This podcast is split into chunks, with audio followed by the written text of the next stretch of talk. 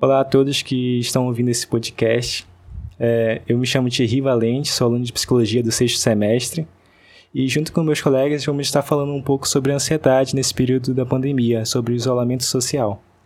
E eu aproveito para passar a palavra, né, meus amigos que estão aqui, e eles possam se apresentar. Oi, gente. Meu nome é Jean. Eu sou colega de turma do Thierry também. Oi, gente. Eu sou a Elaine. E também sou colega de turma dos meninos, sexto semestre. Oi, gente. Eu me chamo Viviane e sou da mesma turma. Olá, sou a Caroline. Também estou na mesma turma, sexto semestre de psicologia.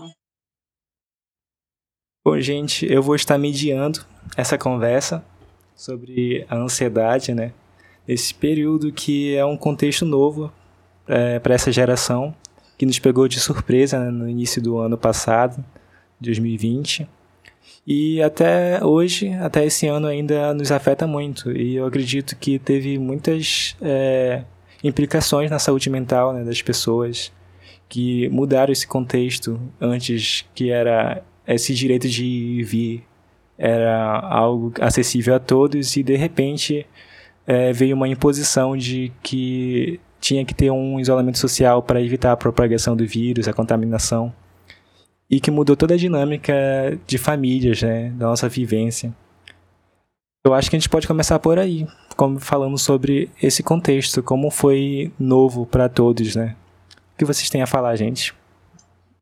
Sim, e não só o fato do isolamento, mas a doença em si, que trouxe bastante ansiedade a todo mundo, né?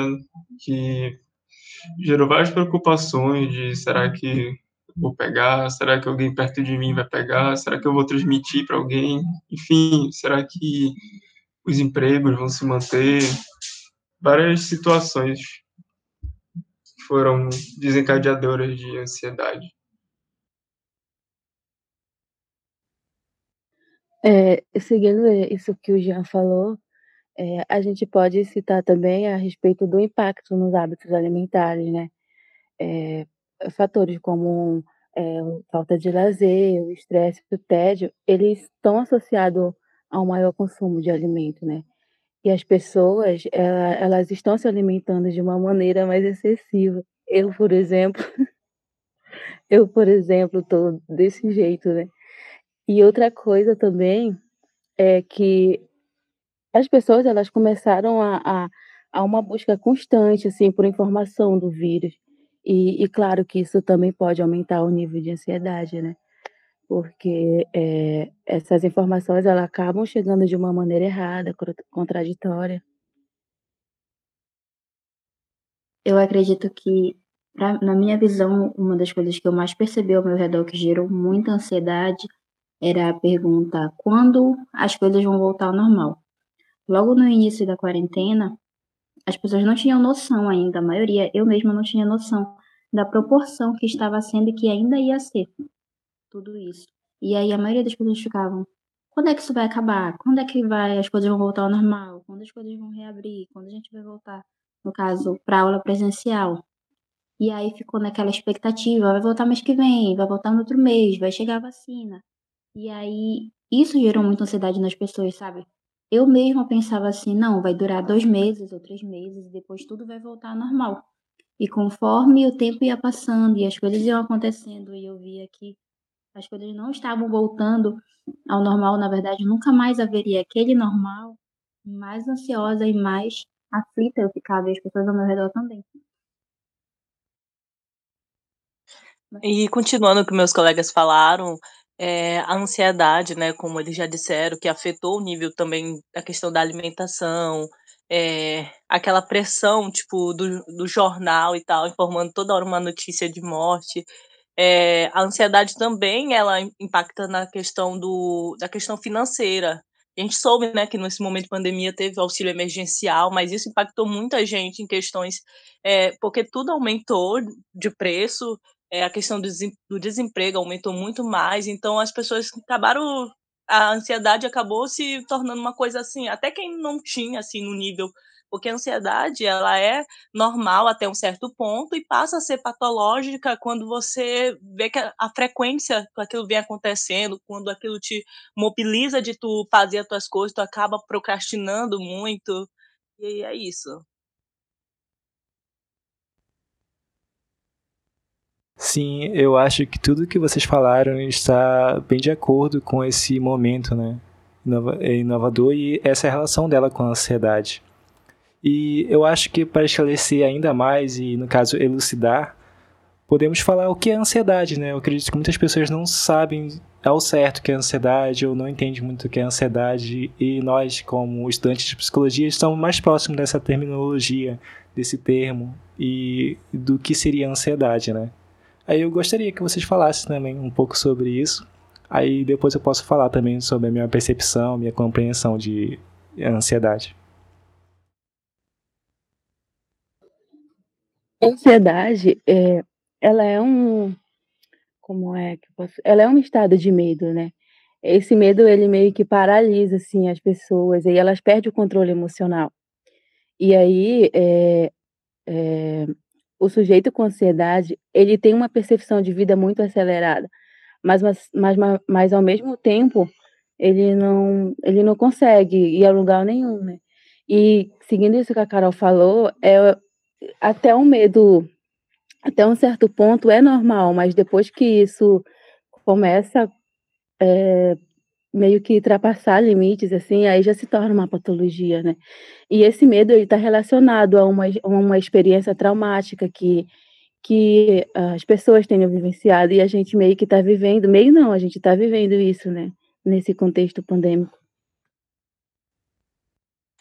É, seguindo o que a Elaine falou, né, falando do que é ansiedade, assim, para mim, de uma forma assim mais assim conceitual, né, segundo o DSM-5, a ansiedade ela é um transtorno mental que está associado ao medo em, em extremo, momento de ansiedade excessivo e perturbações comportamentais. O medo é a resposta emocional normal de todos nós, né? Enquanto a ansiedade, ela é uma antecipação da ameaça futura. Então, o ansioso ele está sempre sofrendo de antecipação pelo presente, pelo futuro. E é isso. É, o conceito de ansiedade vai bastante nessa linha, mesmo é, no sentido de estar tá preocupado com o que vem, é, é, a incerteza do, do futuro. É, é uma preocupação extrema, o que gera o medo, né? Porque a incerteza do futuro, a falta de conhecimento do que vai acontecer, gera bastante medo as pessoas, principalmente nesse período que tudo foi, tudo está sendo bastante incerto. Eu vou complementar, na verdade, a fala dos meus amigos, dos meus companheiros aqui de curso, de turma, que fala sobre ansiedade, sobre esse, esse, esse transtorno, né? E transtorno já trata de uma desorganização que não tem uma causa única e específica mas que também não precisa ter todos os sintomas para se construir uma doença. Então, nesse sentido, é, o transtorno ele envolve essa desorganização que pode é, influenciar tanto no contexto familiar, né, no contexto é, escolar é, e em demais contextos, relacionamentos também. E a ansiedade ela perpassa por todos esses lugares, né, esses momentos. Existem tipos específicos de ansiedade são vários.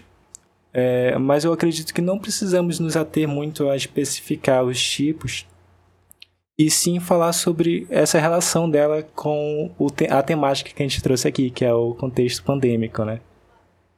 E essa, essa antecipação do futuro, como foi dito meus colegas, essa preocupação excessiva com o futuro, é, ficou muito evidente em muitas falas das pessoas, né, sobre a questão de medo de morrer, o medo de pegar o vírus, o medo de um familiar pegar também, e o medo de ter essa contaminação e do que poderia acontecer, né? Eu, eu já ouvi relatos de pessoas que não pensavam só em sua morte, mas pensavam em como as pessoas iam lidar com sua morte, como seria é, a possível morte no contexto familiar, como isso poderia influenciar se a pessoa morresse ou se fosse contaminada por esse vírus.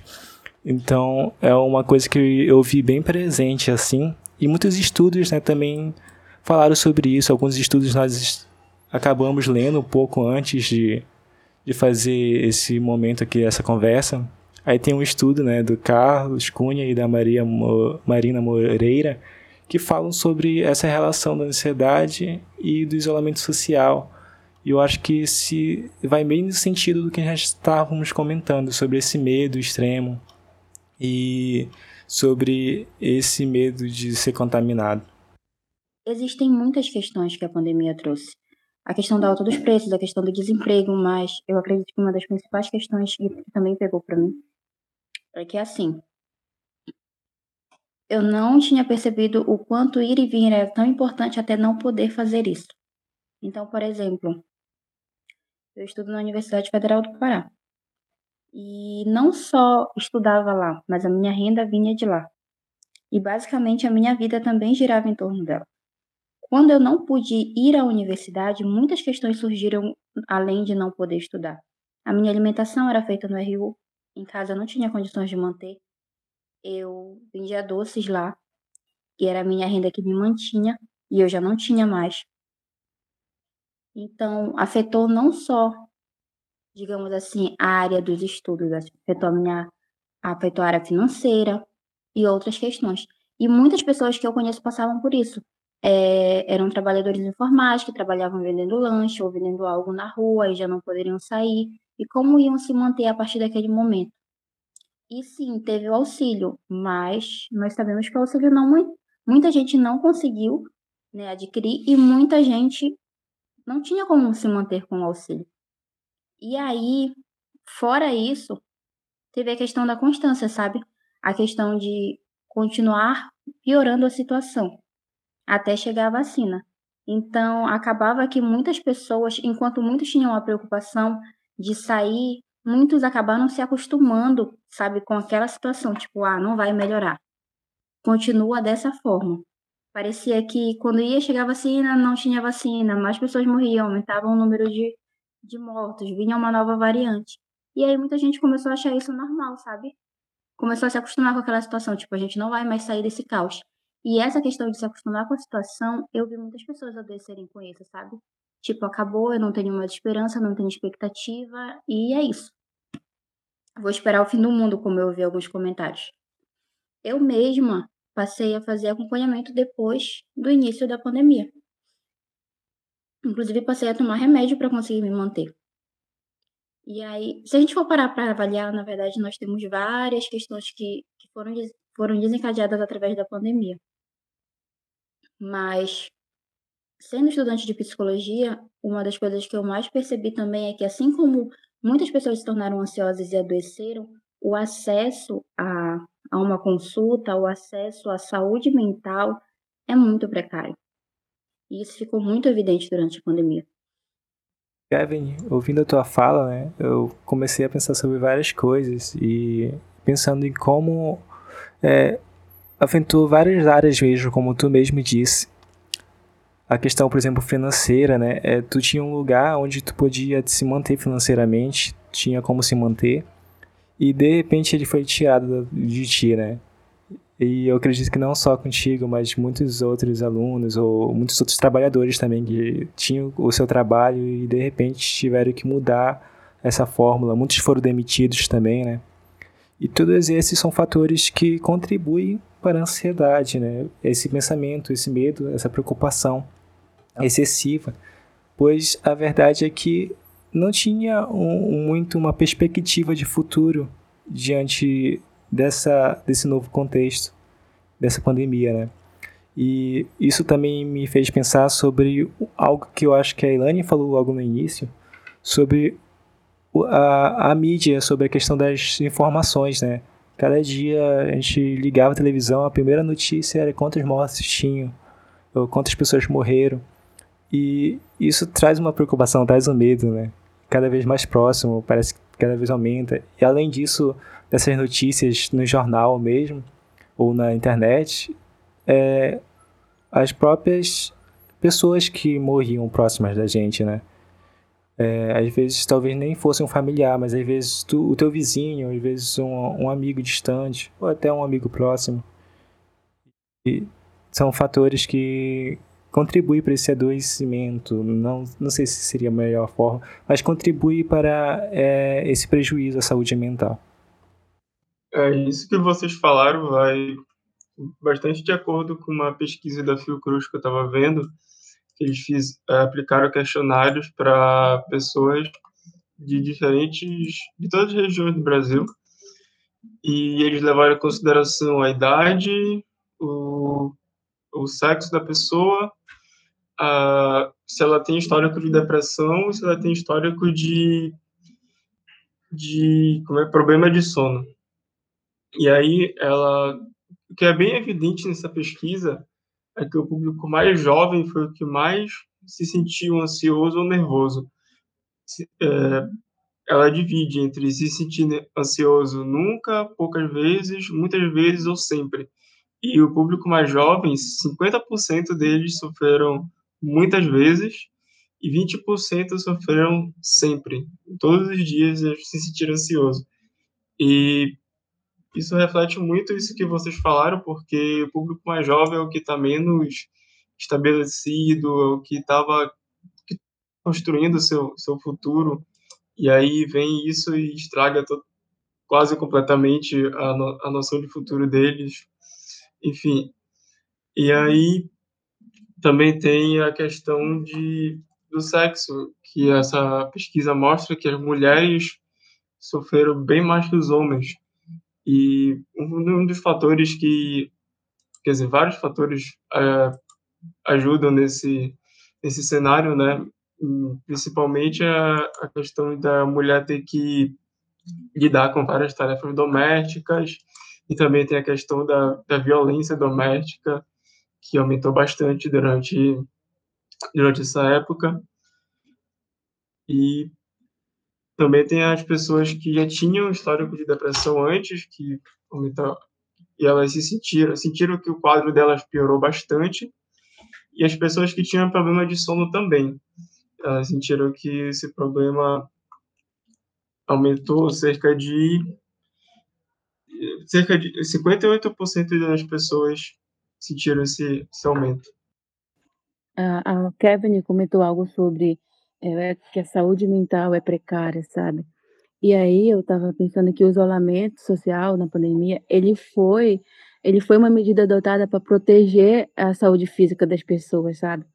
Mas aí é importante a gente considerar essas medidas na relação com a saúde mental, porque teve um impacto traumático na saúde mental, sabe?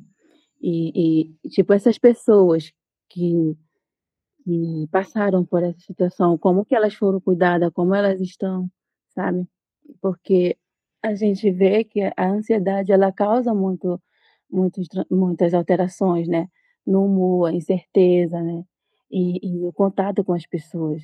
Isso, então isso ficou muito restrito aí à pandemia. E a gente precisa disso, né? A gente precisa conviver com outras pessoas para ter uma vida saudável também. Sim, isso mostra que os efeitos da pandemia foram sentidos de forma diferente, por dependendo da camada social da pessoa. Tipo, as pessoas que têm acesso a, a psicólogo, né, saúde privada, não puder, puderam ter um acompanhamento durante esse, esse período, puderam lidar melhor enquanto as pessoas mais pobres que dependem do sistema público, enfim, tiveram bem mais dificuldade. E o que mostra que a, que a pandemia atacou, evidenciou mais ainda as diferenças sociais e de gênero, enfim. Isso que vocês falaram é realmente muito importante de colocar na mesa, né? Essa diferença econômica mesmo que tem esse impacto também nesse contexto. Tanto no, no caso do tratamento da própria, da própria doença, no caso do, da Covid, né? Quem tem mais condições econômicas tinha um melhor tratamento, e tanto na questão da saúde mental, que é o que a gente também está comentando aqui, sobre essa falta de acessibilidade, que mais uma vez faz a gente falar sobre a psicologia elitista, né? Sobre como a psicologia ainda está nesse papel elitista. E como tem muita luta para percorrer ainda para tornar essa prática mais acessível. É, e vocês, como estudantes de psicologia, né? Nessa situação, assim, é, como seria a forma que vocês conduziram, assim, a... Ou vocês têm ideia da atuação da psicologia nesse contexto? Como vocês percebem que a psicologia poderia estar mais presente? Uma coisa que, que eu percebi que uh, nessa, nessa pandemia, eu não sei se vocês viram isso, mas as pessoas elas se solidarizaram mais em fazer atendimento online é, durante, né? E aí teve bastante escuta, é, acolhimento. E assim, eu acho que como psicólogo a gente tem que ouvir mesmo essas pessoas, né? Saber o que, ela, o que elas têm a dizer sobre isso. E também nem todo mundo tem assim condições de, de ir para o psicólogo questões financeiras, mas é, ter essa, essa, essa boa vontade de ouvir, né? Porque a, a, a pessoa, a gente tem que entender o que, que a pessoa precisa, sabe? Perguntar para ela o que você precisa que aconteça para que você saia daqui se sentindo com uma conversa mais, sentindo que essa conversa foi útil, é, se valeu a pena é, ter ter acontecido, né, esse encontro. Então, acho muito importante, assim, ter que ouvir essas pessoas, ter que ouvir as pessoas durante esse, esse momento. É, como estudante de psicologia, eu acredito que eu tive mais facilidade na questão de entender o que estava acontecendo comigo e com os familiares e de poder orientar. Olha, você está passando por isso, você precisa buscar um acompanhamento e poder direcionar. Então, isso acho que facilitou muito para mim e para as pessoas mais próximas, que eu consegui identificar e orientar. Olha, você precisa buscar um tratamento, você precisa, enfim. Mas, no entanto, no geral, eu divido por fases. Teve uma fase inicial em que a maioria das pessoas, acho que por falta de conhecimento, ou, enfim, por relutância mesmo, não queriam admitir o que estavam sentindo e não queriam pedir ajuda, porque achavam que era uma fase que iria passar e que o que elas estavam sentindo ia passar quando tudo isso passasse. E aí depois teve uma fase de aceitação em que as pessoas começaram a perceber, não, é grave, não vai passar agora e eu preciso buscar tratamento. E como a, a Elaine falou, é, muitas pessoas eu consegui encaminhar graças a esses atendimentos, sabe, que tiveram online.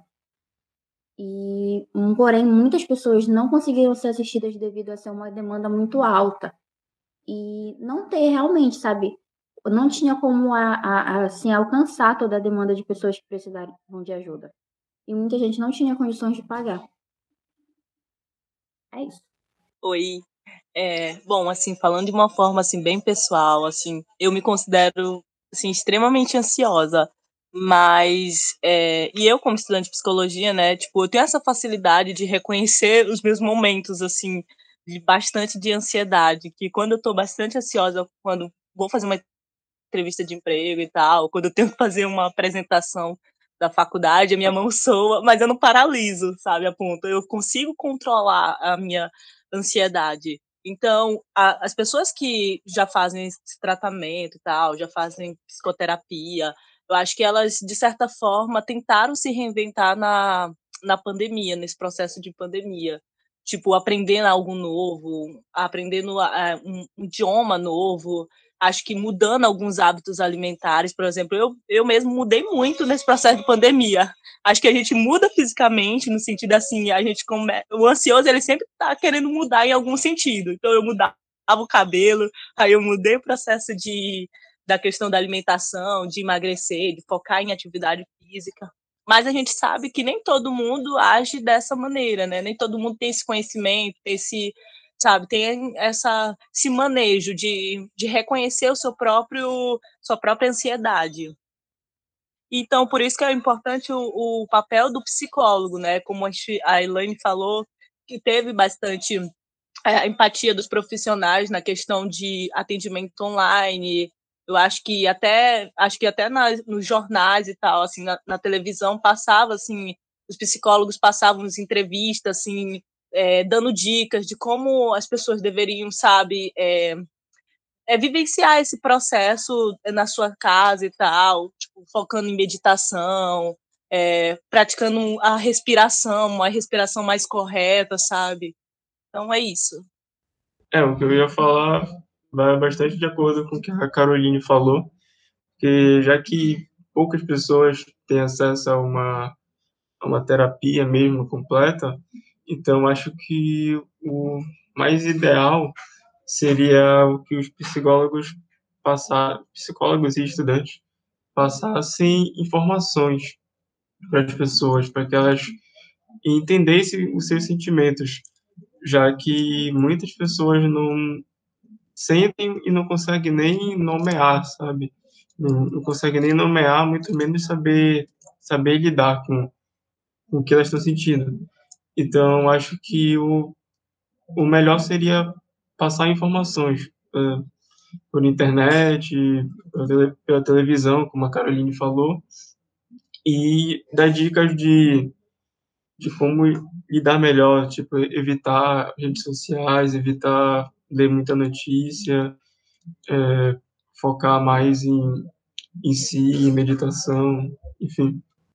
A minha ideia também está de acordo com vocês, assim, nesse caminho do psicólogo como um guia, né, o estudante de psicologia como um guia, já que para tentar tornar essa prática um pouco mais acessível para pessoas que não têm como bancar, né, uma terapia ou não tem como bancar um, um, um atendimento, eu acho que o nosso papel é servir como guias, né, até porque tem algumas técnicas já que a psicologia dispõe que as pessoas mesmo podem realizar, que são algumas técnicas autogerenciadas. E isso me fez lembrar de uma das técnicas que a gente viu em alguns dos artigos. Não sei se vocês viram também. É, eu acho que é a Elane que compartilhou esse artigo com o nosso grupo. Falava sobre o acalme-se, que é uma técnica que é dividida em alguns passos, né? Para lidar com a ansiedade com, essa, com esse propósito de ajudar as pessoas que não estão tendo um atendimento ou, não, ou precisam de algum, algum, alguma fuga imediata, algum, alguma assistência imediata diante de uma crise de ansiedade, uma crise de pânico. Aí, um dos primeiros passos logo é assentar a ansiedade, né? Que pode ser meio contraditório e não contraditório, mas pode ser meio confrontativo para alguma pessoa. Ah, assim, aceitar minha ansiedade, como assim? sendo que a gente retorna um pouquinho ao que a gente falou logo no início, né? Sobre a ansiedade ser um, algo natural, uma das emoções naturais do ser humano. É, ela vem com, com um, uma natureza de nos proteger de algumas ameaças, de alguns perigos. Então a ansiedade tem esse, essa, esse ponto, digamos, positivo, mas ela tem esse ponto para sobrevivência, né? E pensar nisso nos faz entender que aceitar aquele momento ou não lutar contra ele, não resistir tanto contra ele, pode ser mais tranquilo de passar por ele.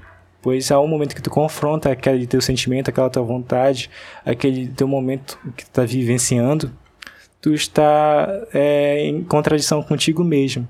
O que teu corpo sente contra o que tu não quer sentir e pode gerar mais transtorno ainda eu achei é, que é um dos passos principais é isso. E também sobre a questão da respiração, que o Jean também comentou um pouco, sobre muitas vezes na crise de ansiedade, né, existe uma o ar não sai, a pessoa fica cheia de ar. E como é, é importante respirar nesses momentos, como é importante a gente pensar nessa questão que é algo que a gente pensa, ah, é tão é, é tão primordial do ser humano, né, respirar mas muitas vezes não percebemos como respiramos, muitas vezes não sabemos como respiramos. E às vezes o respirar dá muitos sinais é, do que está passando por, é, conosco, com o nosso corpo. Sim, inclusive a, a prof, nossa professora de psicopatologia, Lorena, ela sempre fala que às vezes é importante expirar, que é colocar o ar para fora quando a, a pessoa está muito ansiosa, está muito cheia de ar, o ideal não seria puxar mais ar, e sim soltar o ar que ela tem para fora. Isso já já ajudaria né, no, no processo dela. Bem, eu acho que dessa forma estamos chegando à conclusão né, do, do nosso debate, nossa conversa. É que traz essa, esse contexto, essa contextualização, né, que é a pandemia. Nós começamos falando sobre isso, sobre essa mudança de rotina, mudança de vida, que afetou tantas áreas da nossa vida. Depois começamos a falar um pouco sobre a ansiedade e, e o que seria essa ansiedade, sobre ser um processo natural, mas ser um medo, né, uma preocupação com algo futuro. E eu acho que a gente conseguiu falar bem sobre essa relação dessa sociedade com esse momento que a gente está vivendo, que é a pandemia, o isolamento social, né? Pois eu acho que, eu acho que isso foi um, uma das causas fundamentais. É um momento que muitas pessoas vivenciaram solidão. E na nossa natureza, como ser humano mesmo, é, o afeto é algo primordial, né? Sempre estar próximo. Nossa, nossa espécie é uma espécie que ela convive em grupos, ela convive em uma sociedade. E eu acho que essa quebra é, é, propicia esses momentos de enfrentamento da ansiedade ou de outros transtornos mentais também. É, não só a quebra, como também a necessidade de ter que se adaptar a, a novas formas de se comunicar e, e lidar com, conversar com as pessoas, se relacionar, que é por meio da internet, que por muitas vezes é um ambiente muito caótico, cheio de, de notícias, muito cheio de informações, e, e que as pessoas teriam, tiveram que passar muito tempo em frente a, a uma tela que, que gerava várias, várias consequências como dor no olho, dor na coluna, por ter que passar muito tempo, tempo sentado. E todas essas coisas assim que mexem no nosso jeito natural de ser, como, como sempre foi, com certeza desencadearam a ansiedade mais ainda. Como já foi dito, né, é, prosseguindo, as redes sociais, né, internet, ela tem, como tudo na vida, né, tem um lado negativo e positivo.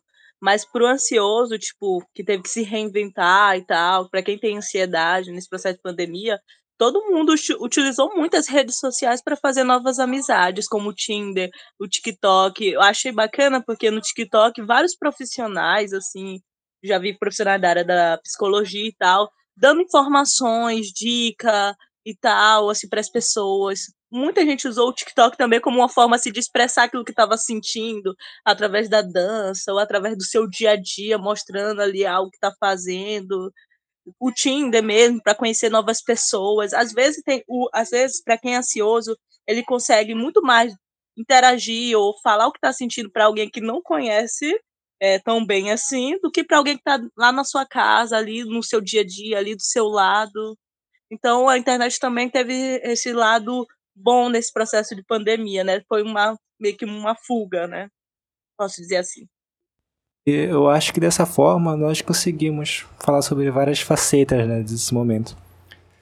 E eu acho que para finalizar, chegar à conclusão desse momento, posso dizer que é, é importante, né, o auxílio de um profissional de psicologia se você está passando por momentos difíceis de ansiedade, você está percebendo que isso está alterando sua rotina, está alterando a forma que você está vivendo, a, no caso, está atrapalhando o seu funcionamento. Nesse sentido, é muito importante. Mas nós também apresentamos algumas dessas formas de lidar com isso, né? Falamos sobre a respiração e falamos sobre a forma de perceber isso como algo natural também, mas que precisa ser lidado de alguma forma, precisa ser lidado com um certo tratamento. E por mim, eu acho que podemos concluir essa conversa, que foi muito boa, cada um de vocês.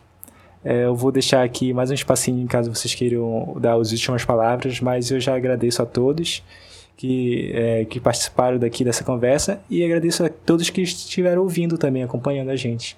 Muito obrigado. E obrigado a todos que ouviram. Espero que tenha sido uma conversa produtiva para todos que, que participaram e que estão ouvindo e que tenha que tenha sido proveitosa de de alguma forma eu tenha sido tenha esclarecido mais sobre o que é ansiedade, que o quanto que esse esse período é, favore, favorece né, a, o, o agravamento dessa situação que que é natural, mas em excesso se torna um transtorno. Também quero agradecer por esse momento único, né? Acho que de acho de compartilhar nossa vivência nesse processo de pandemia. E como o Thierry falou, é, acho que é importante a gente não ignorar os sintomas, os sinais no nosso dia a dia de ansiedade, enquanto é, no momento que deixa de ser normal e tal, porque tudo na vida tem tratamento. Então, a ansiedade, além dela ter o tratamento medicamentoso, ela tem um tratamento psicoterápico, né? Através do psicólogo. E é isso. Obrigada.